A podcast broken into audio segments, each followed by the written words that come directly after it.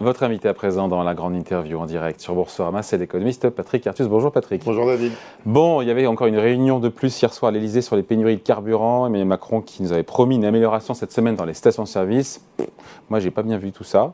Comment est-ce qu'on peut accélérer, encore une fois, le déblocage de la situation? On se dit, mais que peut faire de plus? On est aux frontières de l'économie, évidemment. Qu'est-ce qu'il peut faire de plus? Le gouvernement Il y a eu la libération des stocks stratégiques, il y a eu euh, les réquisitions et même le demi-milliard d'euros, il faut le dire, euh, lâché par le gouvernement sur la prolongation euh, de la ristourne mmh. sur, sur l'essence. Qu'est-ce qu'on peut faire de plus? Bah, c'est pas, c'est pas dans les mains du gouvernement. Enfin, je veux dire, c'est essentiellement dans les mains de l'entreprise Total, Énergie et, des syndicats. Il faut qu'ils, il faut qu'ils arrivent à un accord. Enfin, je veux dire, il y a eu un accord majoritaire, nous dit Total Énergie, deux syndicats, CFE, CGC et CFDT, qui ont accepté les 7% de salaire, plus une prime d'un mois de salaire, offerte par la direction de Total qui ne correspond pas aux 10% de salaire demandé par la CGT. Oui, mais je crois. Mais on a un accord majoritaire pour le coup. Oui, je crois qu'il faut, qu'il faut trouver un accord avec les, salariés, des, les salariés euh, des raffineries. Enfin, je crois que. Je crois que voilà. Euh, probablement, probablement, ça va se faire parce qu'il y aura, il y aura un accord. Euh, un accord à la fin de la semaine, y compris avec la CGT de la, la, CGT de la chimie raffinerie peut pas, on peut pas la laisser bloquer euh, de tout le pays pendant plus d'un mois euh, et ça devient complètement contre-productif pour tout le monde. Donc, euh, donc j'ai espoir qu'il y ait un accord, mais, mais honnêtement, le gouvernement ne peut pas grand-chose. Le gouvernement ne peut, pas, peut pas raffiner, peut pas réquisitionner globalement les raffineries, peut, peut, réquisitionner quelques dépôts et pour, pour, débloquer un peu la situation. Mais à la fin, il faudra qu'il y ait un accord avec la CGT de, hmm. des raffineries. Je vois pas, je vois pas. À qui la faute dans cette affaire? À qui la faute, Patrick? Est-ce que c'est la CGT qui est trop jusqu'au boutiste parce que Total Energy a quand même lâché des choses, ou le pétrolier qui a tardé à céder aux revendications, encore une fois, de ses salariés, ou à aussi un gouvernement qui n'a pas pris la mesure de la situation, ou un peu tout le monde? Oui, mais enfin, normalement, le, dans le secteur privé, c'est les, les, entreprises privées qui négocient. Enfin, bon, alors c'est Total Énergie, une, entreprise particulière, mais, mais euh, normalement, c'est à la direction de l'entreprise et au syndicat de l'entreprise à négocier. Enfin, ils l'ont fait euh, tardivement, hein, clairement. Je crois qu'il y a aussi un sujet très spécial Total. C'est une entreprise très particulière. C'est une entreprise qui, gagne et qui va gagner durablement beaucoup d'argent. Euh, et euh, parce que le prix de l'énergie fossile va rester élevé, euh, parce que l'Arabie saoudite et, la Russie, mais surtout l'Arabie saoudite, a, trouvé les moyens de, maintenir un prix élevé dans une situation où sont les seuls qui peuvent, qui, peuvent faire varier leur production. Les, autres pays producteurs produisent à, plein régime et l'Arabie saoudite est les seuls à pouvoir ajuster sa production et, de, ce, de ce fait à, à, gagner le contrôle des prix du pétrole. Hein. Et, au début de la transition énergétique, elle a intérêt à avoir un pétrole cher parce qu'elle a intérêt à accumuler des réserves. Donc, euh, donc euh, Total et les autres pétroliers mondiaux vont gagner euh, beaucoup d'argent durablement. Et donc, euh, ce qu'on peut reprocher au gouvernement, c'est de ne pas, de pas savoir, de pas s'être occupé de cette situation. Cette situation où il y a une rente pétrolière qui va être durable, c'est pas simplement cette année, hein, ça, va durer, ça va durer plusieurs années jusqu'à ce que la transition soit bien avancée. On peut appeler ça des surprofits, des superprofits ou pas C'est en vocabulaire Que dit l'économiste bah, C'est une rente, c'est une rente. Ben, il y a des rentes partout. Hein, c'est une rente, c'est une rente particulièrement forte euh, parce que les compagnies pétrolières ont des coûts de production beaucoup plus bas que le, prix du baril mm. marginal qui est produit. Donc c'est une rente. Et euh, au, niveau de rente où ça, où ça parvient, euh, c'est une rente qui a un effet macroéconomique. je veux dire, Total va probablement faire plus de 35 milliards d'euros de profit cette année pas en France, hein, euh, dans le monde entier. Et, les, Total et les autres pétroliers euh, sont un problème macroéconomique pour les gouvernements qui ont, qui ont besoin d'argent. Et donc c'est légitime ou pas justement quand on a besoin d'argent de chercher à faire contribuer ces pétroliers? Oui, oui. Parce que c'est très euh, clivant comme sujet. Oui, c'est une rente. Les Français sont majoritairement mais, pour. Mais, mais c'est très compliqué. je veux dire, d'abord, cette rente se, se lève pas en France. Hein. Hmm. Elle se lève dans les pays où on produit du pétrole. Euh, et, peut-être que ces pays ont des besoins euh, plus importants que l'État français à financer. Hein. Mmh. Euh, c'est des pays pauvres, hein, c'est souvent. Hein. Et puis, et puis tout dépend de, l'usage spontané que les pétroliers font, font de cette rente. Si les pétroliers investissaient massivement dans la transition énergétique, personne ne dirait rien. le problème, c'est que les pétroliers ont investi beaucoup dans les dividendes et les rachats d'actions pour leurs actionnaires. Et, hmm. ça, ça, a créé, ça a créé le. Il y a un changement ou pas de ce point de vue-là? Il y a une accélération des non, pétroliers parce que les pétroliers. pas, dans l'investissement Non, l'investissement de transition, il est important. C'est un quart, je crois que c'est un bah, quart de l'investissement annuel. C'est un quart. C'est un chiffre un peu trompeur parce que Total finance sur ses fonds propres tous les investissements en pétrole et en gaz. Euh, et euh, complète ces investissements en fonds propres par des investissements de fonds d'investissement sur, euh, sur tout, ce qui tout ce qui est toute la partie qui est, qui est de transition énergétique. Et donc, en réalité, le, le, le, capital opéré de transition énergétique de Total est beaucoup plus important que ce que donne la, vision des fonds propres mm. de Total. Mais euh, euh, bah, c'est 4 milliards, enfin, c'est 4 milliards d'investissements. Non, mais c'est 4 milliards complétés par des investissements de fonds et que Total opère. Donc Total investit dans la transition énergétique. Donc c'est plus. Donc c'est plus. C'est trois fois plus. C'est trois fois plus euh, probablement. Donc, mais donc ça n'appartient pas à Total, mais c'est des investissements générés par les actions de Total. Donc en réalité, Total investit plus que ce qu'il met en fonds propres dans la transition énergétique. Mais, cela étant, le, débat est si vous avez euh, des, rentes à ce niveau sur une période longue de temps, euh, les pétroliers, c'est pas que Total, les pétroliers ne s'en sortiront pas vis-à-vis des États sans un compromis qui fait qu'ils contribuent plus à la transition énergétique que ce qu'ils font aujourd'hui. Hein. Et c'est le compromis qu'il faut rechercher. Et donc il va falloir euh, réduire la part euh, qui, est, réservée aux actionnaires et augmenter la part qui est liée à la transition. Euh, cela étant, les, salariés des pétroliers sont très bien lotis. Hein. Oui, c'était une question que j'avais pour vous. Euh, je rappelle, encore une fois, 7% euh, de hausse de salaire, plus une prime d'un mois de salaire conclu avec donc CFDT, je l'ai dit, et CFE-CGC. Ce n'est pas les 10% que vous la CGT, mais c'est pas ce qu'auront le reste des Français dans bah, leur boulot. Hein. C'est pas ce qu'auront la plupart. Bah, ça dépend des secteurs. Hein. Cette crise crée une énorme inégalité entre les Français, parce qu'il y a des gagnants euh, c'est pas que les pétroliers, hein, c'est la tech, c'est la, la, pharmacie, euh, il y a des gagnants de cette crise, il y a des boîtes qui font de... de, de cette crise, cette crise énergétique euh, Enfin, d'abord, oui, cette crise énergétique, la crise russe, etc. Il y a des gagnants de cette crise, il y, a des, il, y a des, il y a des entreprises qui font, euh, qui font énormément de profits. Euh, c'est des secteurs qui, euh, qui sont, dont la demande est stimulée par la crise. C'était la pharmacie avant et qui, qui, qui, reste, qui reste le cas avec le Covid. Et puis, il y a des secteurs perdants de cette crise, c'est tous les secteurs qui consomment énormément d'énergie. Et donc, ça crée un clivage entre ceux qui profitent de la hausse des prix de l'énergie, des matières premières diverses, mm. du transport, etc., et ceux qui payent cette hausse. Et donc cette crise. La majorité paye cette hausse quand même. Hein. Oui, mais enfin, c'est mondialement, euh, pas en France, mais mondialement, c'est euh, homogènement réparti. Il y a autant mm. de gagnants que de perdants. Enfin, il y a autant de gagnants de la hausse des prix des matières premières que de perdants de la hausse des mm. prix des matières premières. Donc, euh, donc c'est un jeu à somme nulle hein, mm. mondialement. Et donc, ça crée énormément d'inégalités de revenus, de répartition, etc. Et donc, c'est très compliqué à gérer par les gouvernements, parce qu'en en, ce moment, on parle des pétroliers qui gagnent beaucoup d'argent, et euh, il y, a énormément d'entreprises qui sont en très grande difficulté. D'ailleurs, Bruno Le Maire annonce une baisse considérable de la production industrielle euh, au quatrième trimestre. Donc, euh, donc c'est un patchwork d'entreprises qui vont très bien et d'entreprises qui vont très mal.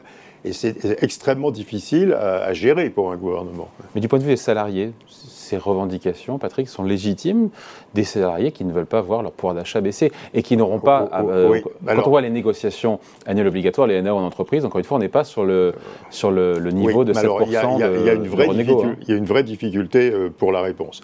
Euh, dans, supposons que nous décidions d'indexer complètement les salaires au prix. C'est la question voilà, derrière. Euh, nous avons perdu 3 points à 3 points et demi de revenus en France, hein, mais en Europe, euh, à cause de la hausse des prix de l'énergie. Et donc, de toute façon, quoi qu'il arrive, nous devons nous partager 3 points à 3 points et demi de perte de revenus. Euh, et si les salaires sont parfaitement indexés sur les prix, cette perte de revenus ne sera subie que par l'État et par les entreprises. C'est ce qu'on avait fait dans les années 80. Hein. les salaires étaient parfaitement indexés, la perte de revenus avait été entièrement supportée par l'État et par les entreprises. Ça avait, ça avait entraîné une dépression de l'investissement extrêmement longue avec une chute des profits des entreprises. Et donc, il serait plus malin cette fois-ci de acter collectivement qu'on a perdu 3 points ou 3 points et demi de Comment calculer ces 3 points? Ah bah c'est la hausse du prix de, de, de, de l'énergie importée. Hein. gaz, pétrole. Euh, gaz, pétrole, charbon, voilà, on paye, on paye 3 points ou 3 points et demi de plus pour l'énergie que nous importons sur une base annuelle. C'est 80 milliards. Et, donc, il faut se le partager. Euh, et, donc, il faudrait avoir une négociation collective en, en disant comment se partage-t-on cette perte de revenus? Qu'est-ce que peut faire l'État, compte tenu de sa situation des finances publiques? Qu'est-ce que peuvent faire les entreprises? Qu'est-ce que peuvent faire les salariés aisés?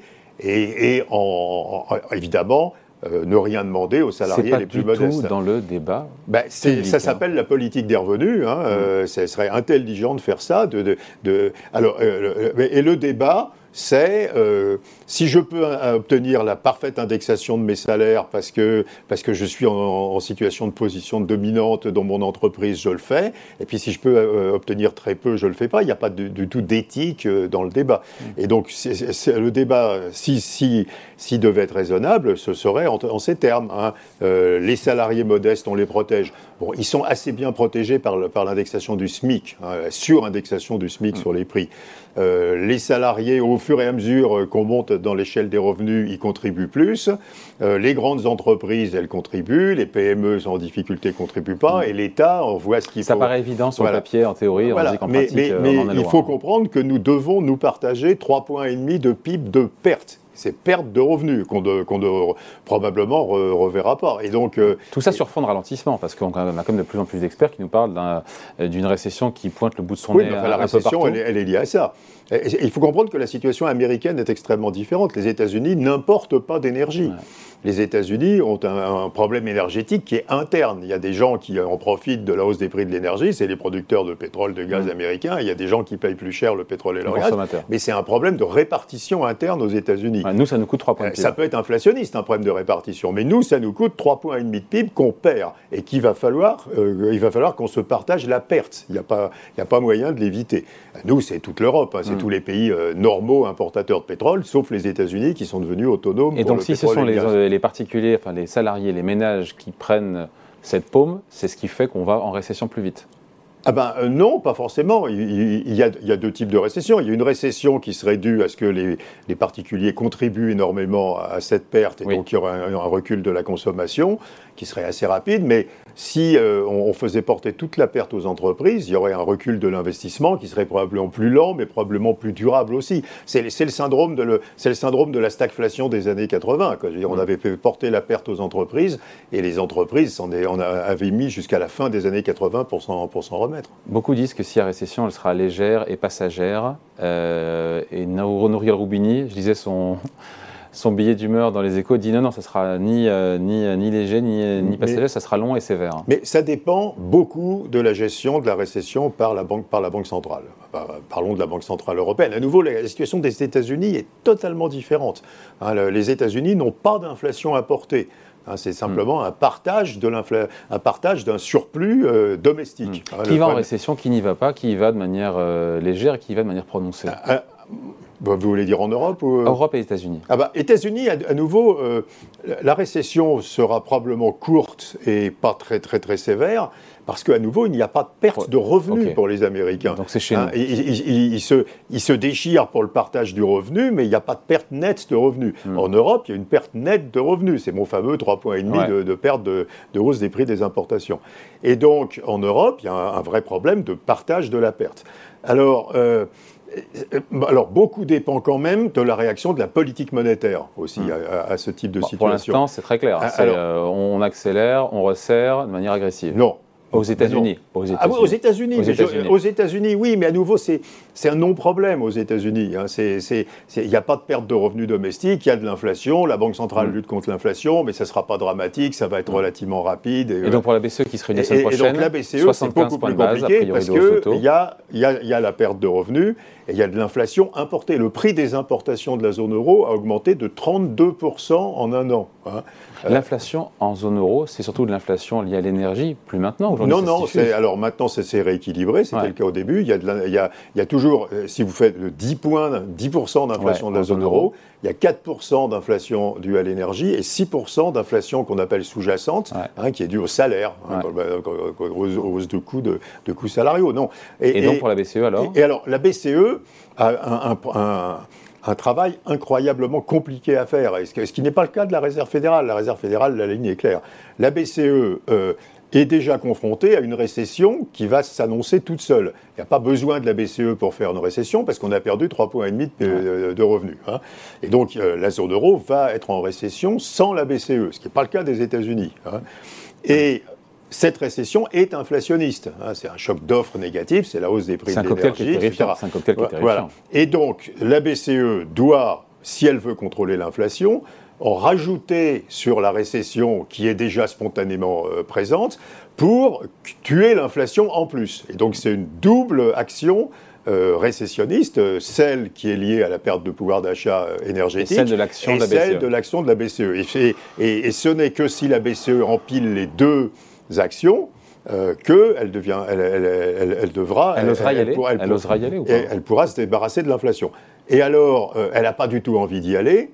Euh, Parce qu'elle dit. Mais elle a, oui, enfin, quand, quand, vous avez des gouverneurs qui vous disent que le taux d'intérêt neutre c'est 2%, alors que l'inflation sera de 11 ou 12% en début d'année, c'est une plaisanterie. Quoi, Donc la BCE, clairement, n'a pas envie d'y aller mais je pense qu'elle ne pourra pas se contenter de, mesures symboliques. Si elle monte les taux jusqu'à 2,5 et qu'elle s'arrête là, tout le monde comprendra que l'inflation étant à 11 ou à 12, ça n'a aucun effet sur l'inflation et que c'est simplement symbolique.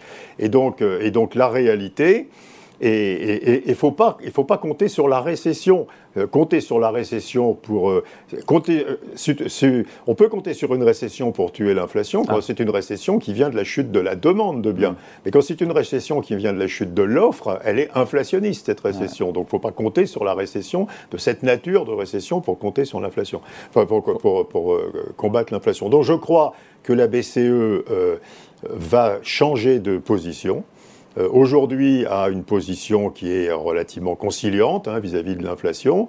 Et euh, au fur et à mesure que les négociations salariales aboutiront sur des hausses mmh. de salaire plus élevées, Elle sera obligée que l'inflation salariale, qu'on appelle sous-jacente, sera plus élevée, c'est déjà 6%, on l'a dit tout à l'heure, et ça sera 7, 8 euh, dans, dans le futur la BCE sera obligée de, de, de, faire quelque chose beaucoup plus violent contre, contre l'inflation. Sinon, on change de monde. On abandonne l'objectif d'inflation, on accepte que l'inflation dure, dure longtemps. Pas du tout dans le discours des banques centrales, 2%, c'est l'objectif. Et puis c'est pas l'objectif. C'est l'objectif d'ailleurs en inflation proche de 2000, en 2024 de 2%, 2,3% dans la dernière prévision de la BCE. Mais, mais, à nouveau, si la BCE, si la BCE s'arrête, enfin, mes calculs personnels montrent que si la BCE s'arrête à 2,5% pour, dans la hausse des taux, l'inflation de 2024, elle sera autour de 5%. Hein. Ah, on est loin du compte. Bah, on sera à 11 en début d'année prochaine, on sera à 6 ou 7 en, fin d'année. Enfin, donc on, va, on va avoir une révision continuelle des anticipations d'inflation de la BCE. Et, la question est, euh, est-ce qu'elle va accepter cette double récession que l'Europe, euh, dont l'Europe a besoin pour se, pour se débarrasser de l'inflation? C'est, très dur, mais faut se rappeler que c'est comme ça que ça marchait dans le passé. Hein. Je veux dire, mm. euh, toutes les fois qu'il y a eu un choc inflationniste, les, banques centrales ont, ont, mis les économies en récession. Si c'était un choc inflationniste venant de la hausse des prix... Il n'y a pas d'autre choix, eh ben, il n'y a, pas d'autre alternative. Non, Jeff Powell a dit l'autre jour, j'aimerais, j'aimerais bien pouvoir faire autrement, mais il n'y a pas d'autres recettes pour se débarrasser de l'inflation. Et, accepter, et, accepter 3 ou 4 d'inflation. On est loin. Oui, mais, alors attends, on est, on, est, on est dans le plus long terme. Euh, aujourd'hui, l'inflation va dépasser 10% en Europe. Si on ne fait rien, les, les, indexations des salaires vont se multiplier, les salaires vont bien s'indexer sur l'inflation, cette inflation deviendra permanente. Et, donc, il faut sortir de cette inflation. Après, il y a une seconde question qui est de plus long terme, qui est dans leur nouveau régime économique, où il y a les coûts de la transition énergétique, euh, il y a euh, moins d'économies en produisant dans les émergents, euh, il y a le vieillissement démographique qui est normalement inflationniste, dans cet nouvel équilibre économique, est-ce qu'on ne doit pas changer d'objectif d'inflation, puisque au début de l'euro, l'inflation normale, c'était à peu près 2%. Après, elle est tombée à 1%. Et déjà, ne pas réagir était un problème parce qu'on on s'est battu continuellement pendant des années pour faire monter l'inflation, ce qui est un peu paradoxal, et a, provoqué plein d'instabilité financière, de bulles, etc. Mais si l'inflation normale pas aujourd'hui, mais dans, dans 2, 3, 4 ans, est par exemple 3 ou 3,5%, est-ce qu'on peut garder un objectif d'inflation de 2% Je ne crois pas, parce que ça, ça, ça, impliquerait, ça, impliquerait, une politique monétaire tout le temps restrictive. C'est le symétrique de la politique monétaire tout le temps expansionniste des années 2010. Donc la, question de l'objectif légitime d'inflation dans un monde structurellement plus inflationniste va se poser clairement. pas tout de suite, mais elle se posera. Non, mais euh, 2004, 2005, mais... 2024 2024-2025, mais, mais il va falloir y réfléchir assez vite. On a Jamie Dimon, le patron de JP Morgan Chase, qui a fait cette prophétie un peu angoissante, comme quoi, enfin, il redoutait en tout cas une baisse de 20% supplémentaire du marché boursier américain, du Standard Poor's. Vous n'y croyez pas, vous? Non, je, crois, je, crois que le marché européen euh, n'a pas fait tout le chemin vers la baisse, parce que, à nouveau, regardez les, les prévisions de marché. Euh, les, marchés financiers en Europe croient que l'Europe va pouvoir se débarrasser complètement de l'inflation à l'horizon 2024. Hein, ils, ont à peu près les, marchés financiers ont à peu près les mêmes, les mêmes anticipations d'inflation que la BCE, avec une hausse des taux extrêmement modeste, et ceci ne se produira pas. Donc, soit la BCE fera des hausses de taux beaucoup plus fortes et, combattra réellement l'inflation, soit l'inflation sera beaucoup plus élevée que ce qui est anticipé aujourd'hui en 2024. Hum. Mais il y avait de l'inflation dans les années 80, et les bourses montaient aussi, non? Ah oui, mais. Euh, euh, de l'inflation, c'est pas négatif. Oui, mais... Euh, ah, dans, les, non, mais c'était plutôt les années 70.